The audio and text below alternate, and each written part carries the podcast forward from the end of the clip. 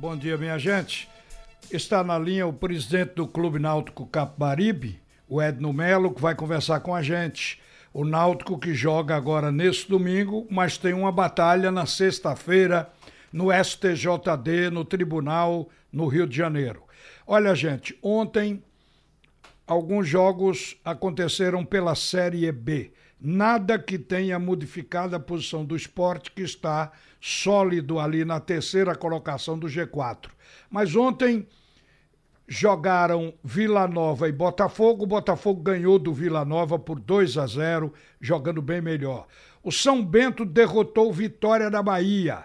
2 a 0 também foi o placar para o São Bento. E na segunda-feira, o Operário já tinha derrotado a Ponte Preta por 2 a 1. Então, ficou assim o G4. Houve uma mudança. A mudança no G4 foi na quarta colocação. Olha, o Curitiba foi lá para baixo. O Curitiba é, está com 34 pontos, é o sexto colocado, que estava na quarta posição. Então agora está assim: Botafogo, 40, perdão, Bragantino, 42 pontos, é o líder. Segundo é o Atlético de Goiás com 38. Terceiro é o Esporte com 38 pontos. E agora o quarto é o Botafogo de São Paulo com 35 pontos. É o quarto colocado. Portanto, esses são os quatro do G4. No quinto, no quinto lugar está o Operário com 35 pontos, igual ao quarto colocado. O sexto é o Curitiba, que caiu, estava no G4, bem, de repente Curitiba parou de render. Hoje é o sexto com 34 pontos. O CRB é o sétimo com 33. O Paraná é o oitavo com 33. O Cuiabá é o nono com 33 e até aqui a metade da tabela, o décimo é a Ponte Preta com 31. Agora o interessante é que o esporte precisa realmente ganhar de vitórias, porque no G4 o que tem menos vitórias é o esporte. O Bragantino tem 12 vitórias, o Atlético tem 10, o Botafogo tem 10 e o Esporte tem 9, porque empatou demais, vocês sabem disso. Mas a colocação do esporte é relativamente de tranquilidade. Presidente Edno Melo, bom dia. A gente vai começar conversando sobre um caso que de repente surgiu.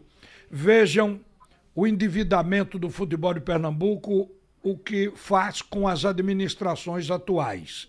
O jogador Rogério, que foi vendido pelo Náutico para o São Paulo, hoje está no Bahia, saiu daí dos aflitos em 2015, se não estou enganado. Então o Rogério foi vendido, o Náutico vendeu o que tinha, que era 60% do Rogério, e consequentemente recebeu 1 milhão e 200. Só que deixou de passar o dinheiro do clube formador, que era o Porto, que é o Porto de Caruaru. Quer dizer, o Porto tem entre 1,5% a 5% do dinheiro que o Náutico recebeu. Isso valeu agora, na gestão do Edno Melo, uma punição ao Clube Náutico Capibaribe. Bom dia, presidente. Fale sobre isso, porque parece que o nosso passado é quem atrapalha o nosso futuro. Bom dia, Ralf. Bom dia, Geraldo. Bom dia a todos os ouvintes da Rádio Jornal. É, Ralf, nesse caso, é, a gente foi punido né, pelo mecanismo de solidariedade, mas o valor que a gente devia ao Porto foi um valor muito pequeno. A, a, o valor montante maior foram de outras causas na CNRD, que é a Câmara Nacional de Resolução de Disputa da CBF, que tinha o caso do Milton Cruz e o caso do Ivan Riso, que é auxiliar, auxiliar dele, que também não foi acertado absolutamente nada com ele, e ele ganhou a ação integral e agora a gente está sendo punido. Mas graças a Deus a gente conseguiu pagar, conseguiu reverter, a gente já está liberado para escrever atletas. Né? Mas tem que ter esse cuidado, esse zelo, Ralf, porque as punições que a Câmara Nacional de Disputa ela é, é, dá ao clube são praticamente as mesmas que a FIFA dá. É? Primeiro você para de escrever jogadores, depois você começa a perder pontos no campeonato, depois você é rebaixado de, de, de, de, série, né? Você cai da B para C, da C para D, enfim. Então, é, esse zelo, esse cuidado tem que existir. Cada dia está muito mais difícil administrar da maneira que era administrado os clubes de futebol. A punição do Náutico foi deixar de contratar por seis meses, até que foi branda, né? Isso não atrapalha em nada. Atrapalha muito, Ralf. Por exemplo, a gente tem que escrever agora os atletas para o campeonato do Sub-15. Mas ao pagar o Porto, não está liberado da pena ou não? Não, é isso que eu estou lhe falando. A, a, o que veio não é, à tona foi do Porto, mas a gente deixou, teve essa punição, não foi só por conta do Porto. Ah, sim, é? tá bom, entendi. Somando as parcelas, dava mais de 100 mil reais. E, e já, já pagou essa, esse montante ou ainda está negociando aí? A gente pagou já esse montante a semana passada, com a renda do jogo, não é, do, do Náutico e Paysandu, e já está liberado. Ô, presidente, como anda a venda de ingressos para o jogo de domingo, o segundo? Ralf, ainda está baixa, em torno de uns 3 mil ingressos já vendidos. Né? Eu acho que a torcida ela tem que entender que isso é um jogo muito importante. A gente pode é, chegar a uma final de um brasileiro, um título que o Náutico não tem, nenhum, nenhum título brasileiro. E seria muito bom para o clube, não só pelo título, mas também pelas rendas que a gente vai ter, tanto essa quanto a Juventude, como a próxima, que provavelmente será o Paysandu. Pode ser que confiança ainda apronte em, em cima dele lá no Maranhão, mas eu acho difícil. Então, assim, se a gente chegar no. Desculpa, o Sampaio Correia. Se a gente chegar numa final, será muito interessante para o Náutico nesse sentido, né? De também quitar as nossas dívidas. É, eu acho que o torcedor ele se realizou com a subida para a Série B e deu menor importância à possibilidade do título da Série C. Mas é como você diz, está na disputa e se ganhar o caneco é, uma, é um caneco importante que vai para o Clube Náutico Caparibe para a sua história. Agora, presidente Edno Melo, a pesquisa que foi feita pela Datafolha e a gente falou sobre essa pesquisa ontem, ela não, não, não, não colocou o Náutico, não figurou entre os clubes que tiveram votação naquela pesquisa ou que foram indicados pelos pesquisados, porque colocou que o Náutico não chegou a 1% na pesquisa. O esporte e o Santa Cruz apareceram com 1%. O que é que deve ter havido?